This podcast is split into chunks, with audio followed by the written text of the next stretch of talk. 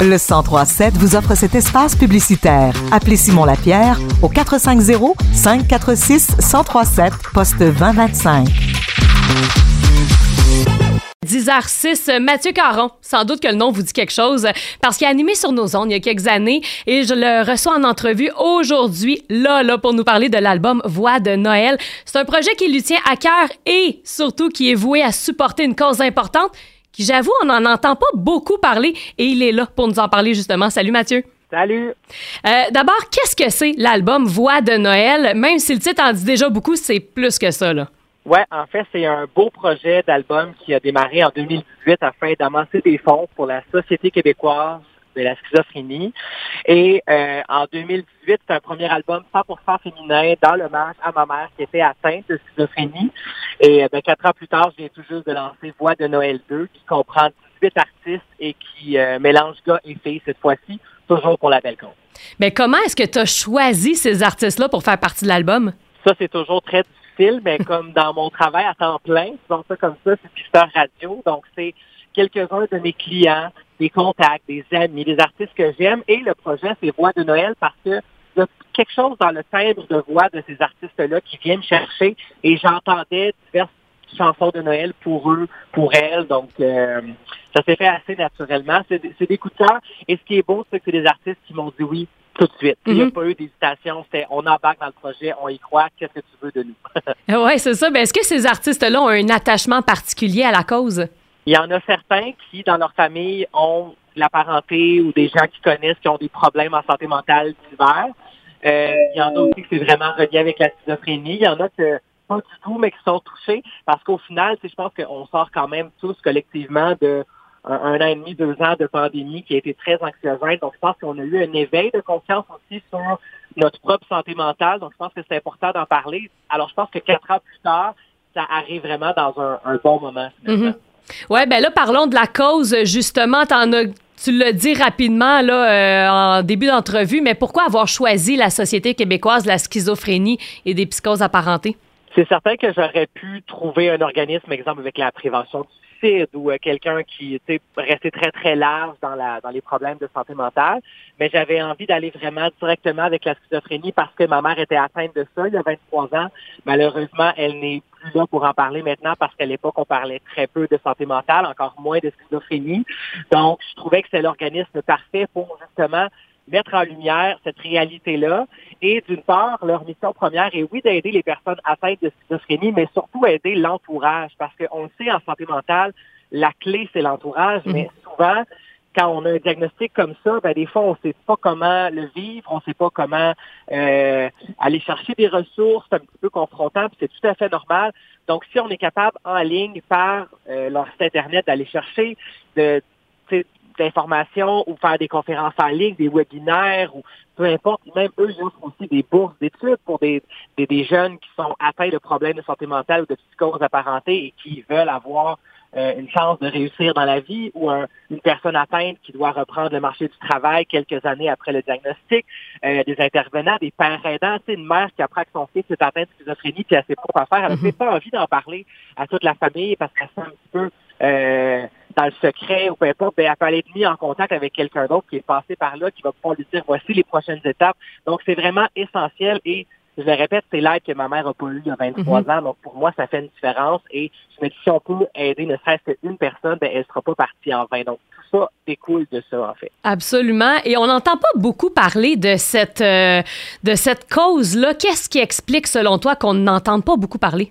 Non, c'est vrai que ça n'a jamais vraiment eu bonne presse. Je pense que, tu sais, oui, on parle souvent de bipolarité, de dépression, d'anxiété, de, de euh, trop de personnalité limite, mais la schizophrénie, souvent, les gens ont ont peur parce que souvent ça a été associé à des événements peut-être un peu tragiques où, euh, euh, où, la personne était peut-être euh, dangereuse pour les autres. Mais tu sais, si je prends ma mère, par exemple, elle n'était pas dangereuse pour personne, elle était dangereuse pour elle-même parce que dans sa tête, les voix lui disaient tu vois bien que t'es pas belle, que t'es grosse, que t'es ci, que t'es ça, que les gens parlent contre toi.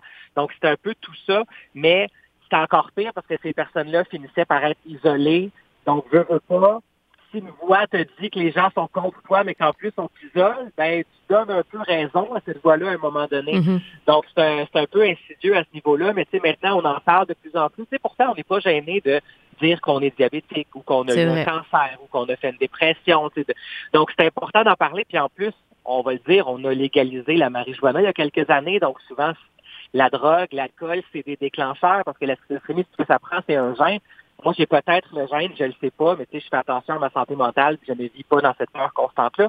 Mais il y a personne à l'abri d'un problème en santé mentale. Donc, je pense que si on est capable juste d'aller s'informer, ben la voisine ou la matante ou le collègue de travail, des fois qu'on on n'est pas certain, ben on va avancer collectivement si on ose en parler, si on ouvre les discussions, puis si on, s'informe pour s'éduquer finalement. Bien absolument, c'est la clé de pouvoir en parler, comme toutes les maladies, que ce soit physique ou mentale, faut en parler là. Exactement. Et est-ce que tu sens que tu as un devoir de t'impliquer dans cette cause-là? Oh mon Dieu, ben il y a quatre ans, je le faisais vraiment parce que j'avais une envie, tu de, de, de, rendre hommage à ma mère.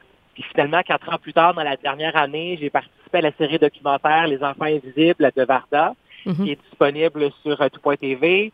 Euh, le quatrième album, j'ai fait des conférences. Fait que je veux pas, je suis plus que pas assez impliqué. Puis, ben, écoute, ça me fait du bien. Ça me fait du bien de me dire que je fais ça à la mémoire de ma mère d'une part, mais ça vient régler chez moi certaines blessures de mon enfance, peut-être certaines choses qui n'ont pas été faites à l'époque.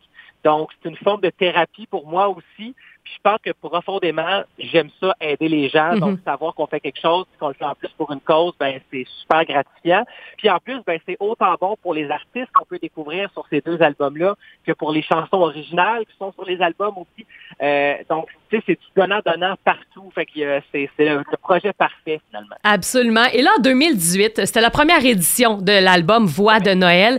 Vous aviez amassé 5000 dollars pour la cause. C'est énorme. Et là, est-ce que vous avez un objectif pour cette année? Ben, ce qui est le fun, c'est que Noël revient à chaque année. en les derniers Noël, on a déjà dépassé le 6 000 finalement avec le premier album. Là, présentement, je fais la tournée des marchés de Noël. Il y a la boutique en ligne pour se procurer l'album. Fait que c'est sûr que si je me dis qu'en deux Noël, on peut refaire un, 5-6 000 ben, tu sais, entre 12 et 15 000 en quatre ans, en 4-5 ans, là, je trouve que c'est quand même considérable. Donc, mm-hmm. ce serait ça l'objectif.